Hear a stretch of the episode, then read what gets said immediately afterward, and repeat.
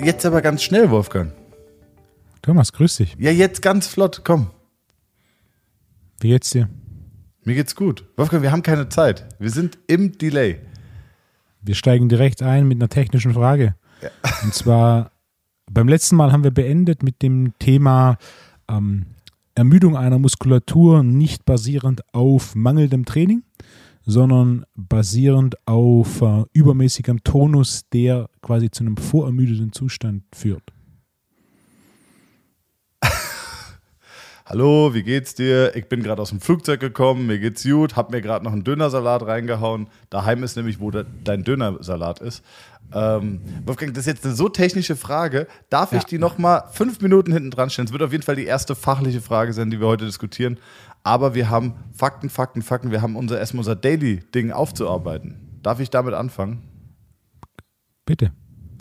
Okay, liebe Zuhörer, Wolfgang und ich haben aufgerufen zum, äh, zu dem Wettbewerb Das beste Home Gym Deutschlands, gekürt vom äh, TWUP T3AC2 Podcast äh, 2021. Corona Sonderedition. äh, und zwar, Wolfgang, du hast es gepostet, vielleicht erklärst du es nochmal ganz kurz, was ist jetzt passiert und, und wie lange geht der Zeitraum? Wir haben eine Reihe an äh, Zuschriften bekommen mit Bildern und Videos von Home Gyms. Wir wollten eigentlich drei oder sechs in die Vorauswahl nehmen. Jetzt final haben wir dann doch, sind sieben in der Vorauswahl. Ähm, die sind auf dem Instagram-Account des Podcasts alle gepostet. Zu jedem Gym gibt es ähm, Fotos oder zu manchen auch Videos mit Rundgang und Erklärung. Da sind ein paar Perlen dabei. Also ich muss sagen, ich war wirklich positiv überrascht, was da der ein oder andere zu Hause an Home Gym hat. Und so dass wir da keine finale Abstimmung machen müssen, wer quasi den, den Wettbewerb, die Home Gym Challenge gewinnt, haben wir uns entschieden, das einfach auf dem äh, Instagram-Kanal von unseren Hörern machen zu lassen. Eine Stimme ist ein Kommentar. Äh, wer mit dem gleichen Account mehrfach kommentiert, eine, ein Kommentar pro Account zählt als Stimme.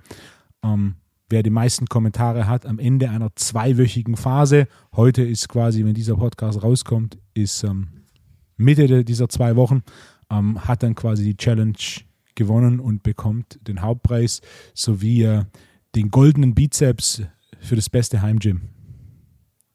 Aber gibt es einen Hauptpreis? Ja, es gibt einen Hauptpreis. Haben, den, den gibt es. Den gibt es. Ja. Ähm, das ist ein großes nur, Paket. Nur so eine technische Frage, weil wir, das war auch gut, ne? Wir, wir haben so gesagt, okay, machen wir so und so und dann, äh, dann haben wir gemerkt, da steckt auch noch organisatorischer Aufwand oder administrativer Aufwand dahinter. Versprechen war immer leicht. Jetzt nur eine technische Frage. Ähm, wer zählt denn die Kommentare aus und überprüft, dass es keine Doppelnominierung gibt? Asking for a friend. Das macht der Thomas. Kennst du den? ich dachte, das wäre eine Brücke zu Hamsas Frage Gold der Woche, deine neuen Kategorie, die du einführen willst. Okay, wir, wir zählen es aus. Wir, wir teilen es auf und jeder zählt da irgendwie ein bisschen durch. Okay, äh, wunderbar. Also auf dem TWUP Podcast Instagram-Account abstimmen, genau wie Wolfgang gesagt hat. Ein Kommentar, eine Stimme. Und wie lange lassen wir es laufen? Denke zwei Wochen. Zwei Wochen. Das Problem ist für viele Zuhörer, was ihr vielleicht nicht wisst, ist, wir nehmen immer Montag, Nachmittag oder abends auf, in der Regel. Ähm, und montags kommt auch der Podcast raus. Das heißt, was ihr uns heute, also was, wenn ihr jetzt abstimmt, ist quasi dieser Aufruf eine Woche. Das heißt, ihr hört jetzt quasi diesen Podcast, seit einer Woche ist die Abstimmung also schon am Laufen. Und deswegen würde ich sagen, bis nächste Woche, oder? Also von unserem Aufnahmedatum zwei Wochen. Sehr verkopft ausgedrückt, aber ich glaube, du weißt, was ich meine, ne? Exakt. Wir rufen per Insta-Story vielleicht nochmal auf für die letzten 24 ja. Stunden äh, Abstimmung, dann kriegt ihr auch das mit. Am besten einfach den Podcast, äh, Instagram-Account abonnieren und dann seid ihr mal up to date. Äh, gut, das haben wir gemacht. Ähm, dann muss ich noch nachreichen. Und zwar erinnerst du dich noch an die YouTube, an das YouTube-Format, was ich in letzter Woche äh, von den Lotto-Leuten. Ich hatte ja gesagt, das hieß äh, Lotto Lothar Lamborghini mit dem Kerl, der zweimal im Lotto gewonnen hat und pleite gegangen ist. Tatsächlich, und du musst überlegen, der Podcast ist erst heute Morgen online gegangen. Ich bin um gelandet um 12.30 Uhr mache mein Handy an und habe unendliche Nachrichten. Thomas, es heißt nicht Lotto, Lothar, Lamborghini, sondern es heißt die Buberts wenn Lotto-Millionäre verarmen, die Fokus TV-Reportage. Das ist der richtige Titel, kann ich jedem nur ans Herz legen. Dir, Wolfgang, vielleicht auch, mit dem Angelshop und allem drum dran. Also die Bubats, wenn Lotto-Millionäre verarmen, bitte hört auf mich, mir diesen Titel jetzt zu schreiben. Gut. Was gibt sonst Neues, Wolfgang? Same, same. Bei uns machen jetzt die Gyms auf, was, was ist, ich mich sehr freue. Also offiziell seit heute haben die Gyms äh, bei uns in Stuttgart offen. Ohne Test? Mit Test das Einzige, was man braucht. Keine Anmeldung, auch keine Limitierung auf die Quadratmeter, was eine Zeit lang so im Raum stand. Alles, was du brauchst, ist quasi eines äh, der drei Gs getestet, geimpft oder genesen. Oder geil. Exakt. Okay. Äh, ich bin jetzt übrigens das zweite Mal geimpft worden. Und? Ich hatte die erste Impfung Astra, zweite Impfung BioNTech. Ähm, gegen den Datenschutz im Impfzentrum Darmstadt wird weiterhin grandios verstoßen mit Thomas Ambrecht, bitte. Ich habe versucht, ich habe versucht, videotechnisch zu filmen, aber ich habe genau bei meinem Namen leider nicht gefilmt. Ja. Ähm, und ich dachte, dass mir nichts passiert, weil BioNTech, Erstimpfung ist ja in der Regel relativ mhm. easy, aber es hat mich doch umgehauen. Das war echt krass. Ich bin echt mit so mit Nachwehen dann in den Flieger gestiegen. Ähm, am, am, am, wann war es denn? Donnerstagabend habe ich den ganzen Tag war ich komplett im Arsch. Morgens aufgewacht mit Schüttelfrost und dann mit Ibo durch den Tag. Aber jetzt bin ich geimpft und in 14 Tagen ähm, hoffe ich, darf ich dann mich auch ja, testfrei bewegen und in Restaurants und Gyms gehen. Das vielleicht zu der Stelle. Ähm, und ich habe viel an dich gedacht und zwar, erinnerst du dich noch, letzte Woche haben wir doch darüber geredet, wenn du dich acht Stunden intensiv mit einem Thema beschäftigst, welche Fortschritte du da machst. Und ja. genau das habe ich gemacht, weil ich habe dir doch erzählt, ich habe mir eine neue Kamera gekauft. Und ähm, übrigens, ey, mega, vielen, vielen Dank, dass ihr mir so viele Zuschriften geschickt habt, wer die besten YouTube-Videos macht. Ich bin versorgt. Vielen, vielen Dank dafür, liebe Community. Ähm, und habe auf dem Hinflug drei Stunden YouTube, YouTube Premium Videos downgeloadet und dann drei Stunden auf dem Hinflug nonstop konsumiert, Informationen, im Urlaub geübt und ähm, jetzt auf dem Rückflug drei Stunden wieder. Plus noch ein bisschen vor. Ich würde sagen, ich bin bei acht Stunden. Ich verstehe die Kamera zu, würde ich sagen, 20 Prozent. Und ich würde sagen, für meine Bedürfnisse, was ich brauche, muss ich 25 bis 30 Prozent verstehen. Also ich bin wirklich, ich verstehe jetzt Verschlusszeiten, ISO, ISO Abblendung, ähm, ich verstehe, weiß nicht, Autofokus, manuellen Fokus, ich verstehe alles, ja. Also deswegen echt krass. Acht Stunden beschäftigt, ich bin sehr, sehr tief in dem Thema drin. So, jetzt aber. Was hast du vor? Was willst du fotografieren? Ah, ich, ich, äh, ich hätte so viele dumme Antworten auf die Frage. Nein, ich mache ich, ich, äh, mach ja die, meine Module, meine Seminarreihe, da ist ja auch viele, viele praktische Inhalte und die möchte ich komplett digitalisieren. Ähm, weil ich immer wieder viele Nachfragen bekomme, hey, kommt man ein Seminar in Berlin, kommt man ein Seminar in Hamburg? Und äh, ich glaube, dass diese Hürde, physisch dorthin zu fahren, wirklich nochmal eine Barriere ist. Und und ich habe von dir auch äh, ein Online-Seminar gesehen und muss sagen, dass es inhaltlich fantastisch ist. Und ich sehe wirklich die Vorteile darin, es online zu haben, weil du, mh, mm, naja, du kannst halt viel mehr mitnehmen und kannst zurückspulen, kannst es dir nochmal angucken. Ja, oder du sagst so, zum Beispiel bei dir im Seminar saß ich und ich habe so viel mitgeschrieben, als ich physisch bei dir war, dass ich manchmal Teile einfach nicht mehr gehört habe. Und deswegen glaube ich, dass du als, als, als Schüler oder als Endverbraucher von einem Online-Kurs brutal profitierst. Und deswegen auch meine Idee, ähm, wie gesagt, du ja in vielen Dingen auch Vorbild für mich und in der Hinsicht auch, äh, auch die Digitalisierung meiner Seminare und dafür halt eben die, auch die Kamera. Welches Seminar hast du dir angehört oder angeschaut? Oh, was war das denn? Da ging es um äh, Krafttraining und warum du mehr Freund von, ähm, von der, vom Programming der Wiederholungszahl bist, als äh, von der prozentualen Ausrichtung am One Repetition Maximum. Worüber ich. Online-Modul A zum Thema Programmdesign ja. im Krafttraining. Unfassbar guter Inhalt, der mich auch noch so weitergebracht hat, weil ich habe auch immer so ein bisschen versucht, also das ist auch noch ein Thema bei mir auf der Themenliste. Warum trainiere ich meine Kunden anders als mich selbst? Vor allem für die Personal Trainer ein gutes Thema. Aber ähm, bei mir selber habe ich selber so immer programmiert, dass ich gesagt habe, okay, ich mache fünf Wiederholungen da und davon. Und bei Kunden hat man versucht, immer prozentual zu rechnen, was ja überhaupt keinen Sinn macht. Und ähm, ich finde auch, also ich finde es viel schlüssiger und viel anwendbarer, ähm, sich bei der Programmierung an Wiederholungszahlen, nicht an Prozentualen von One Repetition Maximum zu orientieren. Und das hat mir deine Vorlesung auf jeden Fall nochmal näher gebracht. Thanks, Wolfo. Sehr cool. Ja. Ich bin auch ein Riesenfan von dieser Online-Option, aber als Hybrid. Online kann gewisse Dinge nicht, die Praxis kann und umgedreht, aber in der heutigen Zeit der Zeitaufwand, die Flexibilität. Ich habe einige, die meine Live-Webinare buchen und ähm, also je nach Live-Webinar ein Drittel bis über die Hälfte ist nicht live dabei, sondern quasi bucht das Live-Webinar, um danach den Zugang zur Aufnahme zu haben und dann eben gerade dieses Thema Notizen ist ein Riesending. Wenn du die Aufnahme hast, hörst du dir die an, drückst auf Pause, machst deine Notiz, drückst wieder auf Play. Das heißt, das, was in einem Seminar seltener passiert, wenn ich gewisse Punkte mache oder wenn man gewisse Punkte macht, dann mache ich eine Pause, sodass jeder das mitschreiben kann. Aber wenn du Punkte zwischendrin machst, was du auf, oder aufschreibst, was du auf jeden Fall aufschreiben solltest, dann an dem Punkt, an dem du schreibst, das, was da an zusätzlichem Input kommt, das ist halt einfach weg. Ja. Und da kannst du gerade online auch das nacharbeiten. Wenn du dann, ah, was, was war das nochmal genau? Habe ich vom halben Jahr angeschaut, gucke ich mir nochmal an. Da ist online auf jeden Fall. Es ist, äh, ist ein wichtiger Schritt in noch deutlich effektiveres Lernen.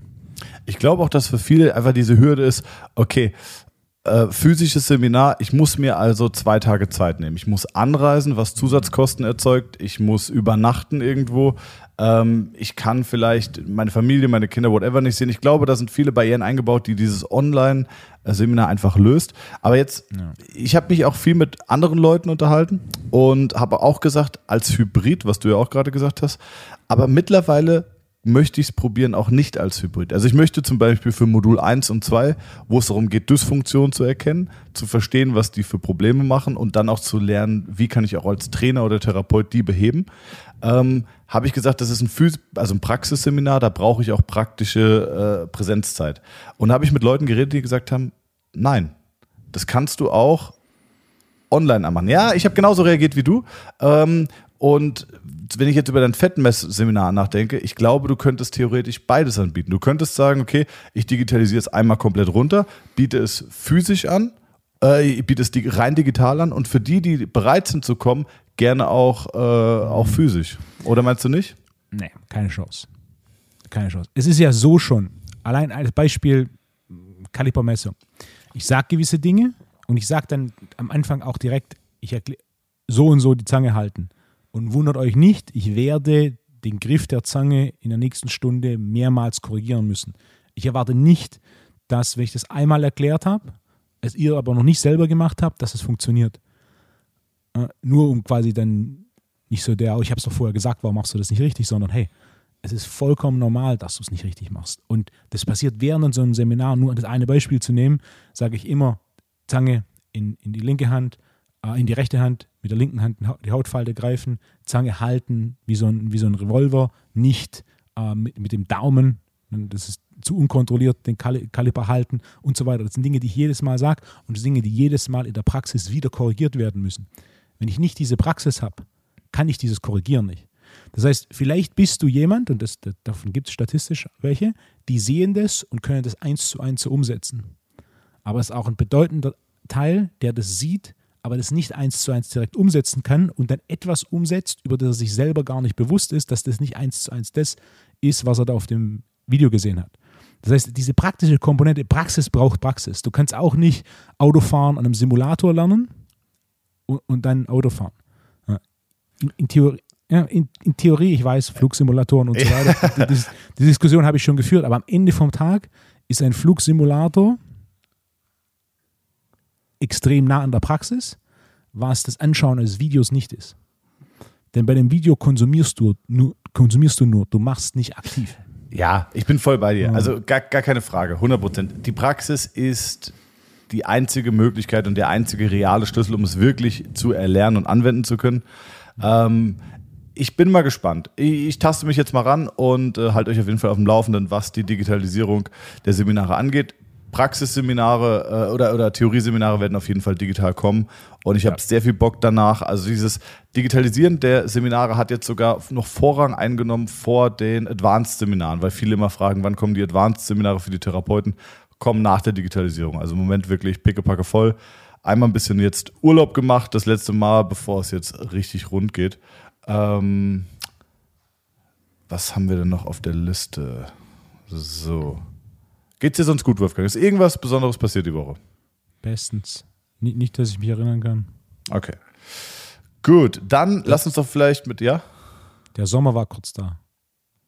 Ja, ich habe also ich habe den Sommer genossen, bin dann weggeflogen und hatte ihn noch ein paar Tage vor Ort. Und ich muss dir sagen, ich bin eben aus dem Flieger gestiegen und diese, diese graue Suppe da oben am Himmel ist brutal, wie die sofort wieder auf die Stimmung drückt. Unfassbar. Ja.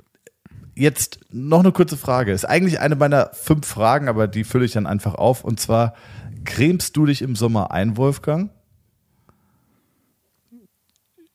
Mit Die Sonnencreme? Antwort müsste ich mit Ja beantworten, aber Minimum. Und Das heißt- dann, dann noch die Frage, auch die Unterschenkel? Ja. Okay. Und jetzt zum Vitamin D-Spiegel.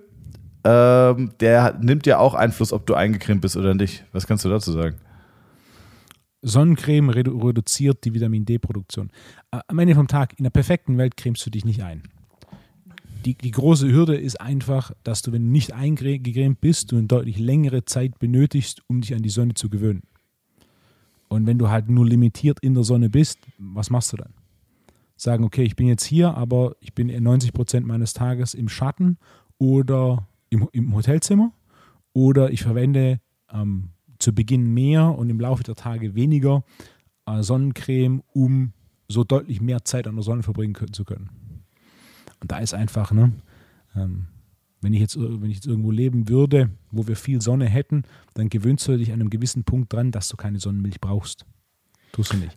Wenn du jetzt nach mehreren Monaten nahezu keiner Sonne und vor allem keiner entsprechend starken Sonne in die Sonne gehst, ja, in Theorie kannst du sagen, nee, ich gehe jetzt 30 Minuten in die Sonne, den kompletten Tag bin ich im Schatten und heute Nachmittag gehe ich nochmal 30 Sekunden in die Sonne, äh, 30 Minuten in die Sonne und dann brauche ich keine Sonnenmilch. Wenn du das machst, gut, aber wenn die Sonne da ist, ich bin gerne viel in der Sonne und dann hast du eben den Vorteil, ähm, die Sonnenmilch hat ihre Nachteile, 100 Prozent, ne? aber sie hat eben auch ihre Vorteile, dass du deutlich länger Zeit in der Sonne verbringen kannst als ohne. Dementsprechend verwende ich Sonnenmilch zu Beginn eines Urlaubs deutlich mehr als hinten raus. Also ich habe irgendwie, ich habe mich gut eingecremt, auch zum Glück keinen Sonnenbrand bekommen. Da habe ich übrigens auch an dich gedacht, weil wir doch mal diese Diskussion geführt haben. Äh, du fährst ja ein Cabrio, oh, weil du sagst so, naja, das sind halt in, am Tag irgendwie eine Stunde mehr Frischluft und auch Sonne im Sommer.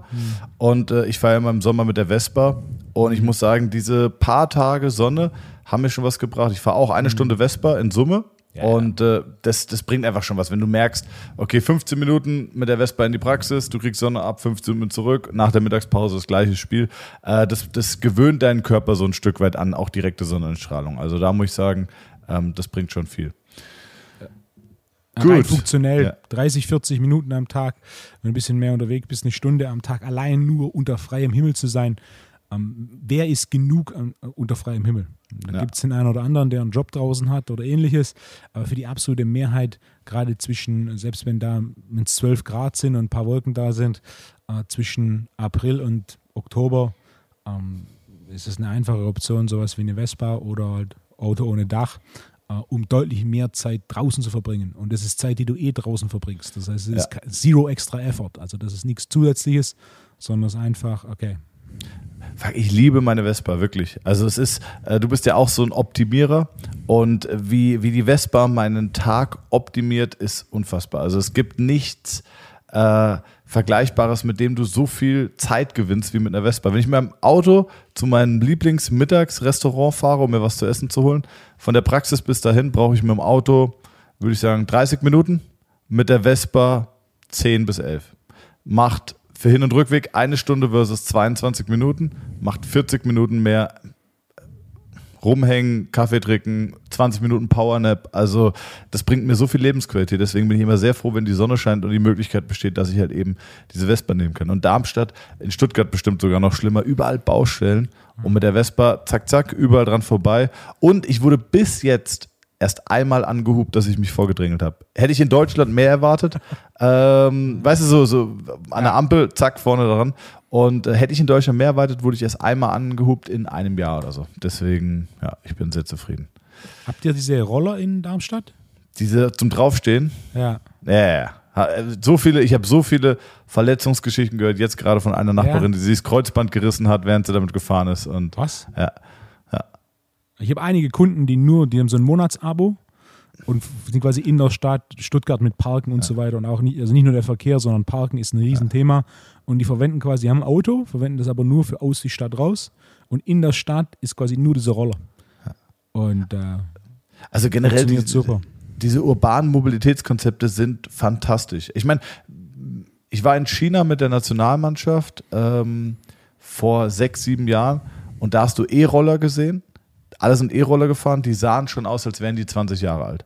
Also, und ich meine, naja, wo willst du urbane Mobilität am besten irgendwie, wo willst du Konzepte sehen, die funktionieren? Ey, geh nach Asien, guck dir die Großstädte an, was funktioniert. Jeder fährt da Roller und es ist ein Stück weit gefährlich, das verstehe ich, aber ke- keine Parkplatzprobleme, keine Parkhäuser, ähm, viel schnellere Mobilität und die ein, zwei Male, wo du wirklich was Großes transportierst, hast du ja auch ein Auto daheim in der Regel. Also jetzt äh, die, die es leisten können, möchte jetzt hier niemandem zu nahe treten, aber du weißt, was ich meine. Und, und ein Roller, es gibt super gute Roller, es muss ja keine Vespa sein, für 1000 irgendwas Euro, damit bist du mobil. Und die, die Regierung hat ja sogar umgestellt auf diesen 125er Roller, Führerschein, den du, glaube ich, ab dem 24. Lebensjahr machen kannst, wo du keine Prüfung brauchst. Also es sind, glaube ich, ich glaube, es sind sechs oder sieben Theoriestunden, sechs oder sieben Praxisstunden, keine Abschlussprüfung. Ähm, du gehst also in eine Fahrschule, Cool. machst das und dann, ich habe einen 125er und ich fahre 90. Die, die fährt ganz legal 90 äh, und damit kannst du halt auch in der Landstraße deine 80, 90 fahren und äh, ich finde es gefährlich ist, wenn du einen 50er fährst, 50er Roller und fährst halt mit 50 auf einer Landstraße rechts am Seitenstreifen. Das finde ich so ein bisschen, genau. Dann äh, Autofahrer können sich einschätzen, überholen dich, sch- schneiden dich. Das finde ich gefährlich, aber wenn du halt mit dem fließenden Verkehr mitfahren kannst, easy. Wirklich. Und jede Fahrt ist wirklich Spaß. Kann ich wirklich sagen, es macht jede Fahrt, macht Spaß. Während ich mit dem Auto ist es für mich so, ja, ich fahre halt Auto.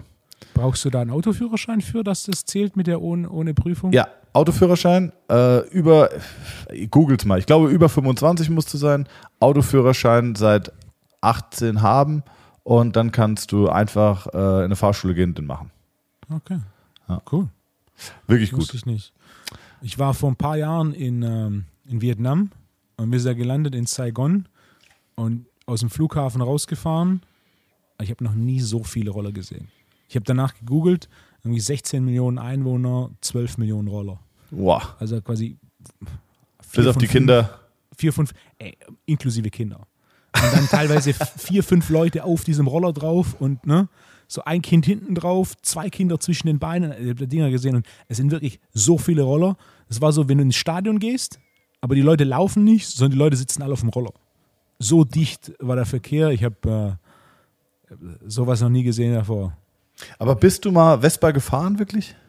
Ja, schon Ja? ewig her. Ah, Okay. Zu deiner Skaterzeit. Nee, später. Ich weiß noch, wir sind zu zweit mal gefahren und beide etwas schwerer.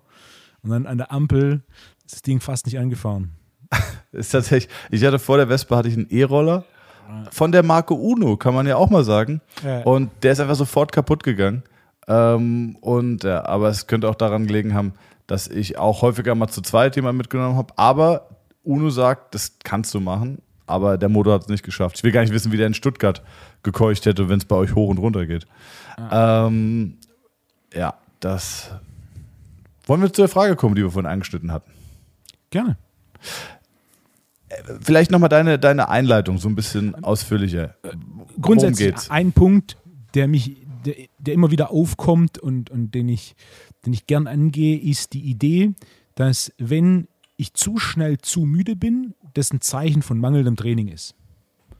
Was einfach grundsätzlich so nicht richtig ist. Einer der Gründe für zu schlechte Ausdauer oder zu schlechte Kondition, das heißt zu frühe Ermüdung, ist natürlich zu wenig trainiert zu haben. Wenn jetzt zum Beispiel den Sommer über, Fußballspieler, Sommer über, hat vier Wochen auf Ibiza verbracht, hat er einfach gar nichts gemacht und kommt zurück und, und, und spielt dann wieder eine Runde und ist nach einer halben Stunde komplett ähm, außer Puste und äh, ja, klar, aber jetzt spiel mal wieder ein, zwei Wochen und dann läuft es wieder. Das heißt, einer der Gründe für übermäßige Ermüdung ist zu wenig Training. Ein weiterer Grund für ähm, übermäßige Ermüdung ist definitiv zu viel Training. Da sind einige Sportarten anfälliger als andere. Also Übertraining, also im Englischen diesen berühmten Satz, Fatigue masks Fitness. Das heißt, übermäßige Ermüdung reduziert deine Ausdauer bzw. Konditionsfähigkeit und du bist einfach früher müde.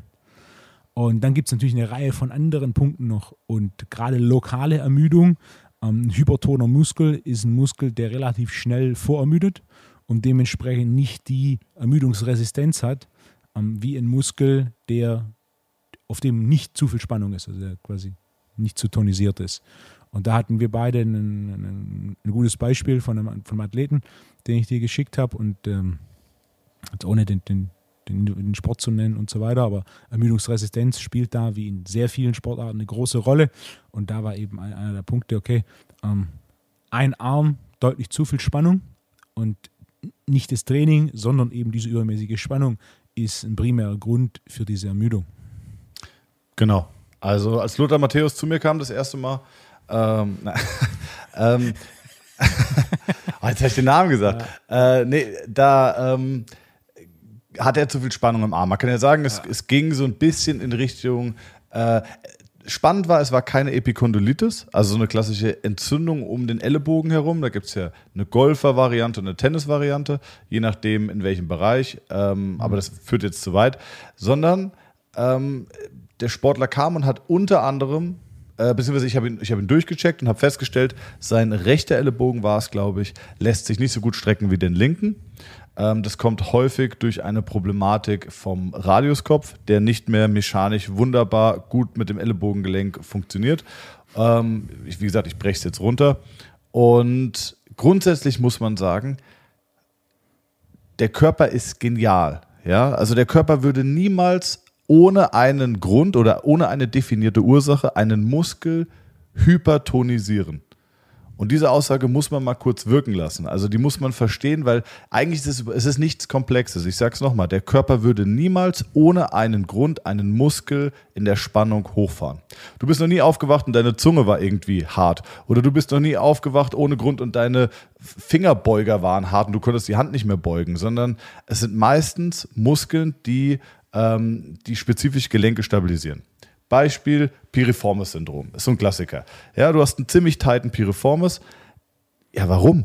Also nicht direkt den zweiten Schritt vor dem ersten machen und sagen, ah, mein Piriformis ist tight, ich muss den entspannen, indem ich ihn dehne, indem ich ihn, äh, weiß ich nicht, stretche oder kräftige oder so, sondern erstmal herausfinden, warum ist er tight? Weil, wenn du 24 Jahre alt bist, dann war der 24 Jahre lang nicht tight. Jetzt ist er tight. Das sollte in der Regel eine definierte Ursache haben. Und eigentlich ist es total simpel, aber so denkt leider, so denken leider ganz, ganz wenige. Es werden mehr und das freut mich und ich finde es toll, dass wir beide da einen Teil dazu beileisten, also beitragen zu diesem, zu diesem Gedankenswitch. Aber es gibt einen Grund, warum der Muskel hyperton ist. Und meistens liegt es daran, dass eine Blockade vorhanden ist. So, jetzt wird's, jetzt wird's tricky weil wir das Thema Blockade jetzt kurz definieren müssen. Definierst du das Thema Blockade? Soll ich es machen? Definierst du? Ähm, eine Blockade wird immer damit assoziiert, als wäre es mechanisch, als hätten wir ein mechanisches Problem wie eine Tür, die nicht mehr zugeht. Also es blockiert etwas und damit glaubt man, dass ein Gelenk nicht mehr funktioniert, weil es blockiert. Und es stimmt aber gar nicht, sondern in der Regel ist es so, dass eine leichte, eine leichte Veränderung der Gelenkpartner zueinander bewirkt schon eine veränderte Gelenkinformation. Ja, also das heißt, das Gehirn nimmt jetzt wahr, okay, beispielsweise mein Gelenk zwischen zwei Wirbeln wird nicht gleichmäßig belastet, 50-50 rechts zu links, sondern es ist eine leichte veränderte Gelenkinformation da. Und der Körper merkt, okay, da stimmt was nicht, ah, halten wir das Segment einfach mal fest. Und dann baut sich eine Schutzspannung auf. Das ist ein Schutzmechanismus. Und dadurch ist auf einmal ein Muskel tight. Wenn im Ellenbogengelenk, wenn das Ellenbogengelenk sich nicht mehr richtig strecken lässt, weil der Radiuskopf nicht 100% funktioniert in dieser Biomechanik, dann geht die gesamte umliegende Muskulatur hoch. Der Bizeps im unteren Drittel, der hat richtig viel Spannung. Das kann man auch palpieren. Ja, wenn du jemanden hast und drückst den unteren Drittel äh, zur Ellenbogenbeuge hin da rein, dann tut es deutlich mehr weh als auf der anderen Seite. Der Arm lässt sich mechanisch nicht sorry, nicht voll ausstrecken. Äh, und du hast richtig teite Unterarmmuskulatur. Und, und das ist jetzt die Brücke eigentlich zu dem eigentlichen Thema, die Muskulatur wird schneller müde. Warum? Weil sie halt dauerhaft eine Haltearbeit, eine Stabilisationsarbeit verrichten muss. Ich erkläre meinen Patienten immer, das ist wie wenn ich dir ein Glas Wasser in die Hand gebe, Wolfgang. Ja, du hast, du hast unglaublich dicke Arme und wahrscheinlich viel Kraft. Und ich sage, halt mal das Glas Wasser. Äh, das ist kein Problem für dich. Wenn ich sage, halt das Glas bitte sechs Stunden am Stück in einem 90-Grad-Winkel im Ellbogen, dann fällt auch dir irgendwann der Arm ab. Und wenn nicht, dann lasse ich dich zum Beispiel Bizeps-Curls machen ja, oder Klimmzüge, dann wird die rechte Hand, mit der du sechs Stunden Glas gehalten hast, auf jeden Fall vorzeitig versagen vor der anderen. Und genau das gleiche Prinzip äh, ist halt, also genau das ist das Prinzip quasi. Sorry, ich will jetzt nicht jetzt Monolog zu Ende, sag was, Wolfgang. Ja, das war mein Punkt. Dass einfach, es gibt weitere Dinge für übermäßige Ermüdung als nur mangelndes Training. Und, und gerade sowas wie die, ein hypertonisierter Muskel ist ein Thema. Also wenn, wenn, du jetzt zum Beispiel einseitig das hast und eine Seite mehr ermüdet, ist natürlich dann etwas offensichtlicher, als wenn du grundsätzlich äh, eingeschränkte Mobilität hast, basierend auf ähm, einer ganzen Reihe von hypertonen Muskeln. Also da gibt es mit Sicherheit das äh, schon regelmäßig solche gesehen, wo du ein bisschen so Mobilitätstests machst und denkst du, okay, wie bewegt der sich? Also auf einer Skala von 1 bis 10 irgendwie im Schnitt alle Mobilitätstests mit einer 3 gescored. Ähm, ne? Das heißt, du hast konstant übermäßige Spannung. Das heißt, du hast grundsätzlich ähm, eine deutlich schnellere Ermüdung, als wenn das nicht der Fall wäre. Das heißt, der Muskel muss für optimale Leistungsfähigkeit ist extrem wichtig, dieser Wechsel ähm, aus, aus Belastung und Entlastung. Er braucht diese Ruhe und eine Form der Belastung, die man oftmals gar nicht so wahrnimmt, ist so ein übermäßiger Tonus. Ähm, wenn jemand zum Beispiel zum Therapeuten geht oder zu einer eine Massage, ähm, zu einer Massage geht, Thai-Massage oder ähnliches, persönliche Präferenz oder auch zum Stretching geht, wenn du danach rausläufst und quasi eins, was diese Dinge in fast allen Fällen machen, ist halt Tonus rausnehmen. Und du läufst da raus und du hast so, es fühlt sich an, als würdest du auf Wolken laufen. Das ist gut, aber gleichzeitig ist halt auch ein Zeichen dafür, dass der Unterschied zu davor recht groß ist. Dass die Grundspannung, die du hattest, die eine ganze Reihe von möglichen Problemen mit sich bringt, ähm, war da, sonst würdest du die Differenz nicht so deutlich spüren. Ja, ganz genau. Auch ein Klassiker zum Beispiel ist beim Bergabgehen ähm, die Schienbeinkanten, also die, die Muskulatur, wenn da auf einer Seite viel früher der Muskel dicht macht, also ischämisch wird, übersäuert, äh, nicht mehr so gut arbeitet oder Schmerzen erzeugt, dann hast du in der Regel, in der, ich sage in der Regel, eine Blockade vom Mittelfuß. Das kann man so genau sagen, weil der Mittelfuß wird häufig stabilisiert oder, oder wenn du eine Blockade vom Mittelfuß hast, dann ist es der sogenannte muskuläre Steigbügel, der das versucht zu verhindern. Ja, also der Steigbügel besteht aus dem Tibialis anterior äh, und aus dem Fibularis longus bzw. Peroneus longus. Und die beiden bilden einen Steigbügel. Diese Muskeln ziehen von innen und von außen um den Fuß und setzen unter dem Fuß an der Fußsohle an und stabilisieren den Mittelfuß muskulär. Und wenn du jetzt eine Blockade vom Mittelfuß hast, dann, genau wie bei dem Ellbogen, hast du eine gewisse Grundspannung in der Muskulatur und dann ermüdet die schneller. Wie zum Beispiel beim Bergablaufen. Das ist ein Klassiker. Oder, ähm, weiß ich nicht, du spielst Fußball und merkst, dein Arsch ist auf der einen Seite tighter als auf der anderen Seite. Dann hast du entweder eine Blockade oder ein Problem in dem, in dem versorgenden Segment der Wirbelsäule, also wo die Nerven austreten, die den Muskel versorgen. Oder du hast ein Problem im Beckenbereich, von der Beckenschaufel oder whatever. Äh, und das sind eigentlich klar definierte Muster. Das ist zum Beispiel auch was, was man in meinen Seminaren lernt. Das ist kein Hexenwerk. Du musst kein vollstudierter Mediziner sein oder Osteopath oder Physiotherapeut, um diese Prinzipien zu verstehen, die Zusammenhänge zu erkennen. Und da kannst du auch als Heilpraktiker oder Personal Trainer oder auch Sportstudent fantastische Ergebnisse erzielen und, und das schwöre ich, häufig bessere Ergebnisse als Ärzte, die sich, ähm, ich habe Knieschmerzen, gut, machen wir ein Röntgenbild vom Knie. Das war's. Sorry, es gibt fantastische Ärzte, muss ich immer wieder sagen, aber es gibt leider auch, und das sehe ich halt jeden Tag in der Praxis, und da verlierst du irgendwann echtes Vertrauen, mhm. immer wieder das Gleiche. Ähm, ich freue mich sehr, sehr, sehr auf diese, äh, auf den Roundtable mit Dr. Feucht, wirklich. Mhm. Also, weil, weil es, ich glaube, dass er ein wirklich cooler Arzt ist und ja. was er ja auch gesagt hat, ist, ey, in so vielen Fällen sagt er, muss nicht operiert werden. Und da freue ich mich sehr drauf, ja. Da ist ein guter Übertrag da zu dem Thema Ernährung und, und Medizin. Oftmals ist ja so, der Arzt hat gesagt, ich soll mich so und so ernähren. Einer der häufigsten Punkte, die ich da bringe. Wie, wie viele Stunden Ausbildung hat der Arzt zum Thema Ernährung? Wenn es richtig Zehner, gut lief. In 10er oder 100er Schritten? zum Thema Ernährung in seinem Medizinstudium. wenn es gut läuft, vier Stunden. Und das, was in vier Stunden vermittelt wird, ja. Und sich da, danach noch zum Thema Ernährung auszubilden, die Zeit hat er gar nicht. Das heißt, grundsätzlich, die primäre Kompetenz eines Arztes ist nicht die Ernährung.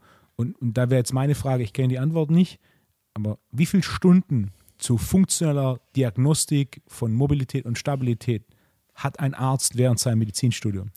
Das ist eine ich sehr vermute, gute Frage. Ja. Ich vermute, es geht sehr nah Richtung Null.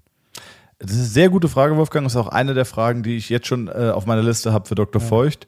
Und ähm, das, das um Gottes Willen nicht um ihn bloßzustellen. Er ist ein hervorragender Experte und, und, und ich bin unheimlich dankbar, dass ich, dieser, dass ich diesem Podcast dabei wohnen darf, sondern um einfach wirklich objektiv mal zu fragen, wie sieht denn auch dieses Studium aus und die Spezialisierung danach? Also das finde ich sehr spannend, weil ich weiß es auch nicht und das interessiert mich aber. Äh, das ist doch meine alte Geschichte, hatte ich das nicht mehr erzählt mit dem Personal Training Kunden. Der, äh, der, wie alt ist der? Lass den mal 70 sein, nennen wir ihn Walter Walter kommt zum Personal Training, äh, war ein Jahr bei mir, macht einmal im Jahr einen Medizin-Check-up und kommt nach, also wir haben angefangen zu trainieren, neun Monate später war sein jährlicher Check. Wir haben neun Monate zusammen gearbeitet und dann kommt er und sagt, äh, sag ich und? Und dann sagt er, ey, Blutdruck ist sehr weit runtergegangen. Ich muss fast keine Blutdruckmedikamente mehr nehmen. Äh, ich habe vier Kilo abgenommen. Ist jetzt nicht viel, aber für den, in, für den Aufwand, den er gebracht hat. Er ist deutlich fitter. Er schafft viermal 15 Split Squats pro Bein und hat bei drei angefangen. Äh, er hat keine Rückenschmerzen mehr, ihm geht es viel besser. Und er geht zum Arzt, auch Belastungs-EKG war deutlich besser. Und der Arzt sagt, Alter, mega, super, Walter, richtig gut. Was hast du gemacht? Sagt er, ja, ich habe angefangen mit Sport. Sagt der Arzt, ja, super, das ist ja fantastisch. Was machst du denn? Ja, ich habe jetzt einen Trainer. Ah ja, perfekt, da machst du auch nichts falsch. Was macht denn ihr? Wir machen Krafttraining. Oh, sagt der Arzt. Oh, da wäre ich jetzt aber ganz vorsichtig. Da muss man aufpassen, das ist nicht gut für den Rücken und für die Gelenke. Und, äh, und dann steht der Walter in meiner Stunde und sagt so, ey Thomas, geil, alles besser geworden, aber der Arzt sagt, wir sollen wirklich aufhören mit äh, Krafttraining. Und du denkst dir, hä, warum? Wir, wir haben neun Monate genau das gemacht, dir geht es besser denn je, du fühlst dich subjektiv leistungsfähiger und besser denn je. Warum sollen wir denn damit jetzt aufhören? Ähm, aber dieser weiße Kittel, ne, hat natürlich eine gewisse Autorität, die du als Trainer dann irgendwie erstmal wegdiskutieren musst.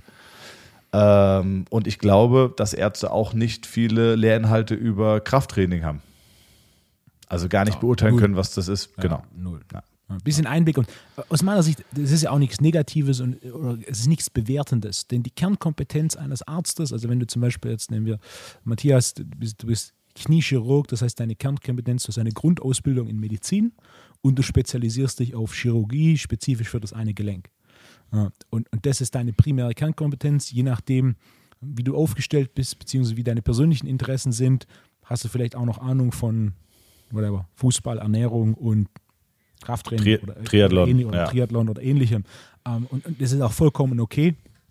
Denn du gehst auch nicht zum Sanitärtechniker und fragst den, welche Farbe er dir für deine Wände empfiehlt. Oder gehst zum Fliesenleger und, und ja, aber du tust ja nicht. Du gehst nicht zum Fliesenleger ja. und fragst, genau, welches, welches Rohr man da jetzt verwenden soll für. Ne? Ja. Das machst du ja nicht, sondern eine Hürde bei sowas wie, oder eine Hürde speziell bei Ärzten ist halt so, wenn der Arzt was sagt, dann wird das grundsätzlich angenommen als, also einfaches Beispiel, sowas wie ja, Krafttraining ist, ist schlecht für die Gelenke und für den Rücken. Und dann wahrscheinlich wäre die Empfehlung, mehr Ausdauersport zu machen. Fakt ist aber, äh, Joggen, vor allem in dem Alter ohne Background, ist alles andere als gesund für die Gelenke. Der Impact beim Joggen ist um ein Vielfaches höher. Also du hast pro Bein bei normalem Joggen das vier- bis sechsfache deines Körpergewichts. Äh, das ist relativ unko unkontrolliert mit einem geringen Bewegungsradius und recht repetitiv ist. Dementsprechend hast du da deutlich größere Risiken, als wenn du äh, progressiv und strukturiert Krafttraining ausführst. Genau genommen ist gerade für die Gelenke äh, Krafttraining mit eines der gesündesten Trainingsformen. Natürlich, wenn du dreifaches Körpergewicht Kniebeugen machst oder dreifaches Körpergewicht ähm, Kreuzheben machst oder doppeltes Körpergewicht Bankdrücken machen, dann bewe be bewegen wir uns in einem elitäreren Bereich. Da sind natürlich, da ist Abnutzung da, da sind gewisse Risiken da, aber jemand mit 70 plus ist unwahrscheinlich, dass jemand solche Gewichte verwendet oder auch natürlich das Training für so jemanden ist, was Progression angeht, anders gestaltet als Training für jemanden, der 20 oder 30 ist. In, in, in dem Alter, du willst in erster Linie Kraft und Muskelmasse halten und vor allem willst du Mobilität und Stabilität behalten. Denn Mobilität ist eines der ersten Dinge, die du verlierst. Und gerade in, in dem Alter, wenn du da nicht die Gelenke über einen großen Bewegungsradius bewegst und belastest, ist es relativ schnell weg. Das heißt, gerade in dem Alter mit sowas wie Split Squats zu arbeiten, um Range zu öffnen, mit sowas wie Klimmzügen zu arbeiten, mit sowas wie Nackendrücken zu arbeiten, um Bewegungsfreiheit zu erhalten und natürlich auch im Idealfall im Rahmen des Trainings Progression, Trainingsradius zu verbessern, ist, ist ein deutlich größeres Ziel, als zu sagen, Walter, nächstes Jahr, Weihnachten, 190 Kilo Kreuzheben. Let's go. ja, du hast vollkommen recht. Was ich nur anprangere, ist dann halt dieses, also dein, dein, dein, dein Monolog eben hat ja quasi mit der Kernaussage angefangen, Ärzte haben ja diese Kompetenz nicht, weil sie im Studium nicht vermittelt wird und quasi eine sehr frühe Spezialisierung stattfindet. Und das ist ja vollkommen richtig und auch gut so. Nur, und das ist das, was ich anprangere, und das tue ich nicht nur bei Ärzten, sondern genauso auch bei Physiotherapeuten, Osteopathen and whatever und auch Trainern, by the way, dass die Leute ihren eigenen Kompetenzkreis verlassen. Und es ist so simpel, das musst du nicht tun als Trainer, Therapeut, Arzt oder whatever. Wie oft werde ich gefragt, sag mal Thomas, wie ist denn das hier? Guck mal, ich habe jetzt hier, äh, weiß ich nicht, die und die Unverträglichkeit. Du, kann ich nicht sagen, übersteigt meine Kompetenz. Ich empfehle dir, beratschlage dich mit XY ich lasse mich nicht hinreißen, Aussagen zu treffen, bei denen ich mich unsicher fühle. Ja, ich kann eine Empfehlung aussprechen und sagen so, du, ich, ich weiß es nicht, bitte nimm dir den und den. Wenn du mich jetzt privat fragst, würde ich annehmen, dass es so und so ist. Verstehst du? Aber ich würde nicht sagen, das ist so und so. Du hast die Probleme, das kommt von einer Glutenunverträglichkeit. So, das ist dann, nein, damit überschreite ich alle meine Kompetenzgrenzen. Ich weiß es nicht. Ich habe keine Erfahrung in dem Gebiet und das erwarte ich von Trainern, Therapeuten und sonst was. Trainer überschreiten ganz häufig ihre Kompetenz, wenn es um Schmerzen geht. Ärzte, wenn es um Ernährung und Training geht. Physiotherapeuten, wenn es um Krafttraining und sonst was geht. Und das ist einfach ein interdisziplinäres Netzwerk, ist das Beste, was du haben kannst. Und es ist nicht, als würdest du dann als Idiot dastehen, weil du was nicht beantworten kannst, sondern in einem Fußballverein auf höchstem Niveau hast du auch Leute, die kümmern sich um Ernährung, Physiotherapeuten, Ärzte, Trainer. Die arbeiten Hand in Hand und da ist nicht einer der Idiot, weil er das andere nicht kann, sondern er ist ein Experte für das eine. Aber die Leute glauben mir immer, je mehr ich weiß oder je mehr ich mir auf die Fahne schreibe, desto besser. Mich haben Leute am Anfang immer gefragt, Thomas, machst du auch Ernährungspläne? Nein. Warum nicht? Weil ich es nicht kann. Oder weil es meine Kompetenz übersteigt, weil ich ja, ja, immer noch damit beschäftigt bin, die Felder Therapie und Training zu verstehen, die ein, ein, ein nicht begreifbares Universum dastehen. Wenn ich jetzt auch noch Ernährung aufmache, zumindest mit dem Anspruch, was ich an mich selber habe, das werde ich niemals schaffen. Und äh, deswegen, in Grundzügen verstehe ich Ernährung, aber wenn ich, wenn ich irgendwas wissen will, frage ich dich. Und äh, genauso würdest du mich auch fragen oder hast auch Leute schon zu mir geschickt, weil du gesagt hast, lass mal Thomas drauf gucken. Und selbstverständlich hast du ein sehr gutes Verständnis über Dysfunktion, Mobilitätseinschränkungen und was man wie intervenieren kann. Also es ist nicht so, als wärst du da hilflos, sondern plus du hast deine Schwester, die fachlich bestimmt auch hervorragend ist. Ähm, und trotzdem weißt du, okay, lohnt sich, dass ich zum Beispiel mal drauf schaue. Ja, und das ist halt einfach ein interdisziplinäres Team, was die besten Erfolge erzielt. Was ein guter Punkt ist zu dem ersten, den du gemacht hast, mit diesen acht Stunden Lernen. Es gibt verschiedene Level an Kompetenzen. Und gerade wenn du acht Stunden in ein Thema investierst, hast du eine gute Grundidee eines Themas. Aber es gibt ein anderes Level an Kompetenz von jemand, der tatsächlich Experte ist, wenn du deine, whatever, 10.000 Stunden oder 10 Jahre plus in einem Thema drin bist. Und, und jeder, der so tief drin ist, ob das jetzt whatever, 10 Jahre plus Kniechirurgie ist, ob das 10 Jahre plus Physiotherapie ist oder ob das 10 Jahre Programmdesign, Personal Training und Ernährungsberatung ist, da hast du ein Maß an, an theoretischer Kompetenz und praktischer Erfahrung aufgebaut, die du in dem Maß im Endeffekt nur über Zeit aufbauen kannst. Und das ist, wenn man so erklärt, erkläre ich auch teilweise Kunden so, hey, überleg mal, in was du wirklich Ahnung hast. Wie viele Leute gibt es, die ein ähnliches Kompetenzniveau haben wie du? Hm? Und warum haben sie das nicht? Meistens kommen dann zwei Antworten.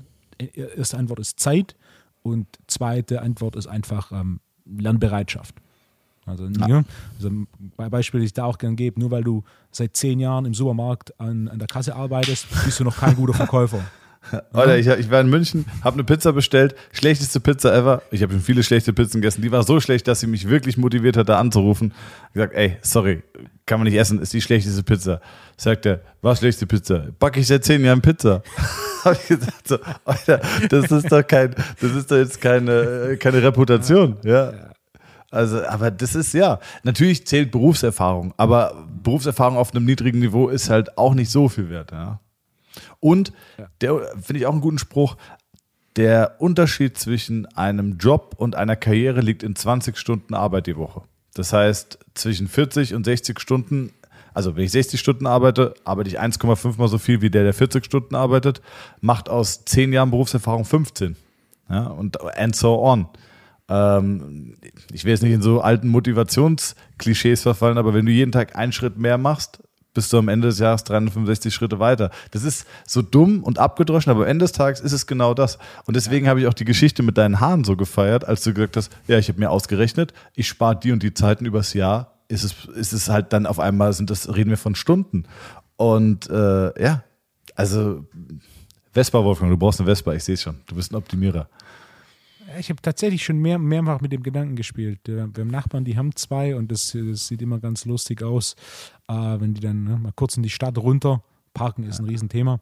Aber, ja, klar. Ja, ich, ich, bin nicht so oft in der Stadt und die, die Vespa ist sehr witterungsabhängig. Dementsprechend zum jetzigen Zeitpunkt war ich noch so, boah. Wenn du mich besuchen kommst, machen wir mal eine Vespa-Tour. Machen wir. Bin ja, dabei. Das ist geil. Äh, ich habe noch, ich habe noch ein, ich habe ganz viele Themen noch, aber eins, was ich noch ganz gerne aufmachen würde. Äh, vielleicht habe ich es aber auch schon in der vergangenen Folge. Äh, passt es für dich? Bitte. Du hast eine Frage bekommen in deiner Instagram-Story und zwar: Hey Wolfgang, habe das Gefühl, einen Blähbauch zu haben. Erinnerst du dich? Vor allem in der oberen Bauchregion hast du mhm. zwei bis drei Gründe, Tipps, weshalb und was man dagegen tun kann. Ich esse morgens Quark, bla bla.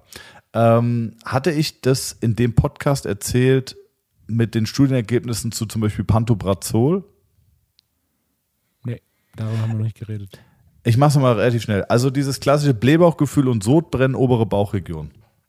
Ähm, hat man lange Zeit angenommen, ähm, dass es daran liegt, dass man zu viel Salzsäure hat. Deswegen kriegst du Sodbrennen. Hm. Neueste wissenschaftliche Ergebnisse aus den USA, zu wenig Salzsäure ist der Fall. Und zwar sorgt es dafür, durch zu wenig Salzsäure kommt das Essen, was in den Magen kommt, wird nicht richtig verdaut, ja, nicht zersetzt äh, durch Pepsin und Salzsäure.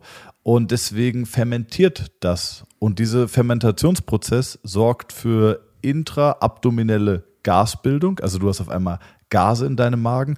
Und diese Gase öffnen den Sphinkter. Das ist dieser kleine ringförmige Muskel, der nach der Speiseröhre kommt.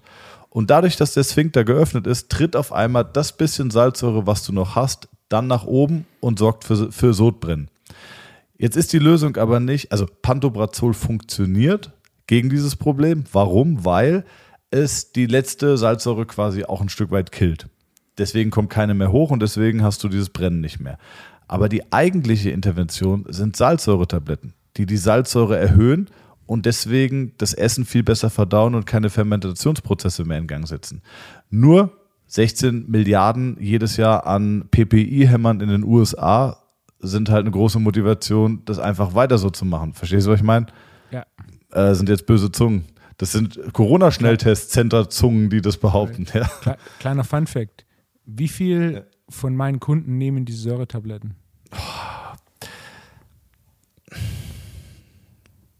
Boah, 40, 40 Prozent. 100 Prozent. Wirklich?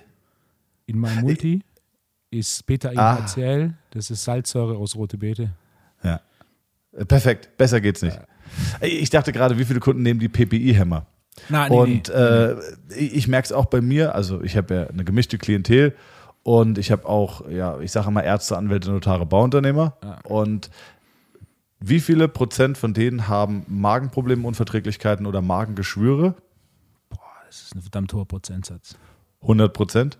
Ich sage immer, Magenprobleme aufgrund von Stressbelastung gehört zu einer beruflichen Karriere genauso dazu wie eine Sprunggelenkstorsion im Basketball. Fuck, es geht halt einfach nicht ohne. Also, wenn du viele Stunden Basketball spielst, ist die Wahrscheinlichkeit, dass du umknickst, einfach da. Und wenn du viele, viele Stunden Stress hast, äh, und Adrenalin, Noradrenalin und Cortisol dich funktionieren lassen und die Verdauung dauerhaft runter reduzieren, dann kriegst du halt irgendwann Probleme im Magen. Ist einfach so. Es gehört leider Gottes dazu. Nicht jeder, aber die meisten. Für, für die der, der Hörer, die sich da ein bisschen mehr für interessieren, gibt es ein sehr gutes Buch zu. Why Stomach Acid is uh, Good for You. Ah, okay, geil. Ist der Titel.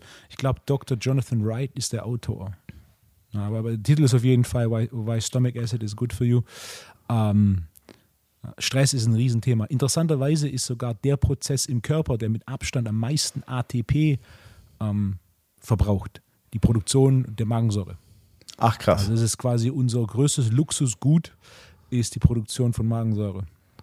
Magensäure nimmt auch im Verlauf des Alters, nimmt die Produktion immer weiter ab. Also äh, nagelt mich jetzt hier bitte nicht auf Zahlen fest, aber ich glaube, ab 60 gibt es nur noch 40 Prozent Menschen, die eine normale Anzahl an Magensäure haben.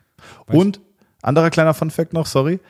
Wie lange braucht der Magen, bis sich, äh, bis sich die Salzsäure und der Pepsin-Werte normalisiert haben, nachdem du ein Breitbandantibiotikum bekommen hast? Du hast ein Breitbandantibiotikum bekommen. Wie lange braucht es, bis Salzsäure, Pepsin im Magen wieder normal ist? Ich, ich weiß nicht genau, aber ich sage überraschend lang. Ein Jahr. Und wenn du dir überlegst, wie, wie das zum Teil einfach wie, wie, wie, äh, na, wie sagt man denn, wie inflationär das verschrieben Ja. wird oder auch eingenommen wird, ist, ist echt heftig, ja. Ich hab vor, vor, ein paar Wochen habe ich einen Podcast gehört von einem, der hat in New York trainiert und musste aufgrund von wahrscheinlich einer Mischung von der Umwelt in New York plus die mangelnde Sonne in New York plus eben den Stress des Übertrainings, der hat im Schnitt in einem Jahr einmal im Monat eine Woche Antibiotika genommen. Also Boah. jeden Monat eine Woche Antibiotika. Jetzt ist er seit einem Jahr in Puerto Rico. Puerto Rico ist karibisch, da ist Sonne, da hast du Salzwasser, da hast du ein deutlich ähm, weniger belastetes Umfeld.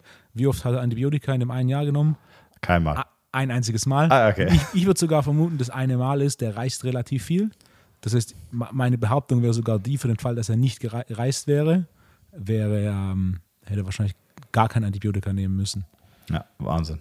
Also, äh, anderes Beispiel. Ich habe mittlerweile, also ich habe auch ein Stresslevel und, und äh, ich vertrage Wein und so nicht mehr so gut, weil ich wirklich Säure bekomme. Ich war jetzt im Urlaub und ich habe am dritten Tag Margaritas getrunken. Also, Genau, da ist ganz schön viel Säure drin und ich vertrag's. Also überraschenderweise. Und es ist wirklich, gib mir drei, vier Tage Urlaub und dann funktioniert es. Und im Urlaub kann ich auch Weißwein trinken, was ich sonst unter der Woche, gut, unter der Woche trinke ich eigentlich eh nichts, aber äh, am Wochenende nicht einfach trinken könnte, weil das Stresslevel immer noch da ist. Ne? Aber das ist ein unheimlich spannender Fakt. Also wer diesen Blähbauch hat oder diese, äh, dieses häufige Sodbrennen, ruhig mal diesen Aspekt berücksichtigen. Natürlich, Lebensmittelunverträglichkeiten spielen eine Rolle und es können noch ganz viele andere Gründe sein. Das ist nur eine Möglichkeit, aber es ist eine Möglichkeit, die häufiger vorkommt, als man glaubt. Gut, kann ich das Sehr auch von der Punkt. Liste nehmen? Danke. Warte mal, ich lösche das von der Liste. Äh, vielleicht noch, ach, was ich noch nachreichen wollte. Einer hat, hatte dir auch geschrieben mit dem Home Gym. Ich lese es mal vor. Unser Home Gym ist echt nichts Besonderes, aber das Besondere daran ist, dass wir heimlich den Keller des Rathauses als Underground Gym zweckentfremdet haben. der hat mir auch geschrieben. Alles natürlich top secret, so dass der Bürgermeister nichts mitbekommt. Wir sind wahrscheinlich die einzigen, die heimlich ein Gym im Rathaus errichtet haben, deutschlandweit. Ja. Grüße gehen raus an Patrick nach Esslingen. Nein. ja. Nein, aber also fand ich, fand ich nicht schlecht. So, Wolfgang, was machst du heute noch? Jetzt sind wir früher dran mit dem Podcast. Wie wirst du die gewonnene Freizeit nutzen? Ich habe noch eine Trainingseinheit vor mir. Trainierst du heute? Ja, Was, was trainierst du? äh, Beine Boah, fuck. und ähm, ein paar E-Mails habe ich noch. Und dann, äh, dann gehe ich nach Hause. Heute Abend gibt es Butterhühnchen. Für den Fall, dass du dich fragst, was es zum Abendessen gibt. Ich habe den, ich hab den Oktopus gesehen, den du da aus dem Ding gekramt hast. Boah, fuck, Wahnsinn. Ja, gut. Den hab ich, den hab ich, den hab ich, äh, ich habe ihn gekocht gekauft, was eigentlich nicht der Plan war. Ich wollte eigentlich einen rohen. Und dann habe ich von dem gekochten ein Stückchen probiert und dachte, der, der ist schon gut weich, aber komm, garst du ihn nochmal, habe ich ihn mit äh, wildem Rosmarin, wildem Thymian, Olivenöl nochmal vier Stunden gegart. Boah, das war, das war der zweitbeste Oktopus, den ich je gegessen habe. Nach? Ah, Ich habe einmal einen gegessen, das war, der war weich, weich, das war in Paris. Und dann war ich, wie geht es? Und dann kam die Kellnerin gefragt, so, wie, wie, wie, wie, wird, wie kriegt der Oktopus so eine Konsistenz? Und die hat so ein bisschen hin und her gedruckt, gedruckst. Und dann kam die Restaurantleiterin und habe ich die gefragt, wie geht es? Und die war dann so, ja, das, ja, das, ist, das machen wir wie, wie, wie mit Hummer. Äh, Der Oktopus lebt, bis wir ihn quasi zubereiten. Das heißt, du hast bei Hummer hast du ja das Thema, du hast quasi den Hummer lebend und dann quasi erst direkt vor der Zubereitung, ähm, sodass das Protein sich nicht großartig verändert. Und das gleiche Spiel ähm, machen die auch mit deinem Oktopus. Ich sage jetzt nicht welches Restaurant für alle PETA-Zuhörer. Grüße gehen raus an Patrick nach Essling. Nein, das, das fand ich das ist ein interessanter Ansatz, denn ich habe auch schon oft Oktopus am Meer gegessen. Ich bin ein großer Fan von Oktopus und selbst diesen Effekt hast du nicht, wenn der quasi, selbst wenn er morgens gefangen ist und du den abends isst. Ähm, Ich hatte gestern am Meer einen Oktopus und muss sagen, da war ich, den macht der Sanremo hier in Darmstadt besser. Also der war nicht schlecht, aber das war so ein kleinerer, so ein, ich weiß es nicht, so ein kleinerer. Ähm, war in einem Stück Kartoffel gab es dazu, mehr kann ich dir nicht sagen. gibt's, äh, das ist die Frage, wo- wo, der Oktopus herkam. Ich würde vermuten, Atlantik. Kann der Oktopus in so kaltem Wasser leben? Der Atlantik ist relativ kalt.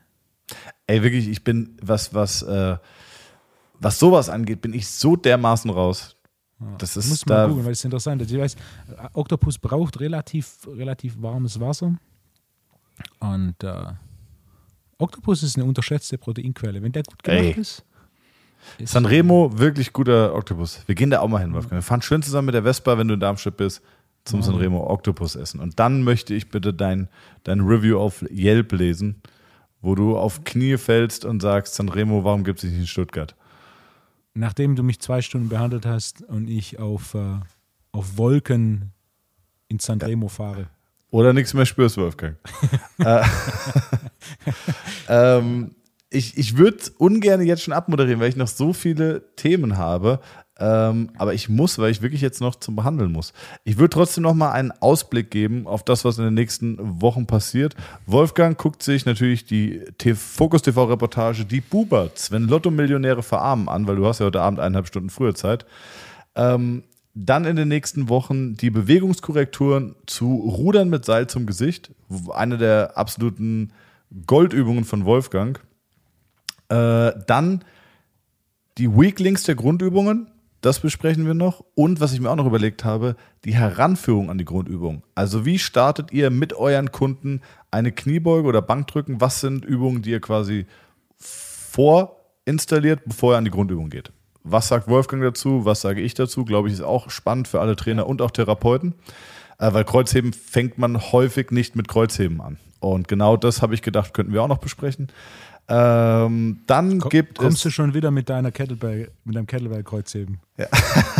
Dann gibt es natürlich das Krafttraining der Physioschule Oldenburg. Welche Tipps? Ich habe es immer noch hier drauf, wirklich. Wenn es irgendwann ganz mau wird, dann machen wir das. Aber das Thomas. ist auch, ja. Wusstest du, dass, dass Felix Lobrecht in Marburg Politikwissenschaften studiert hat? Ja, klar. Ich weiß nicht, ob man es erzählen kann, aber zu dem Thema würde ich dich zu gegebener Zeit dann äh, auch noch interviewen. Was haben wir oder du mit Felix Lobrecht zu schaffen und was haben wir auch mit dem Sieger von Prinz Charming zu schaffen? Der homosexuellen Variation mit von dem der Sieger Bachelor. von, von Prinz Charming zu schaffen. Ja, also das, äh, diese Cliffhanger und viel mehr äh, in den nächsten Wochen. Es ist immer so kurzweilig, das ist unfassbar, Wolfgang. Ist mir eine Freude, Thomas. Äh, ja, liebe Zuhörer, viel Spaß. Abstimmen auf Wolfgangs TWUP Podcast-Kanal für das Home Gym und wir sehen und hören uns nächste Woche. Bis Gute dann. Woche. Ciao. Ciao.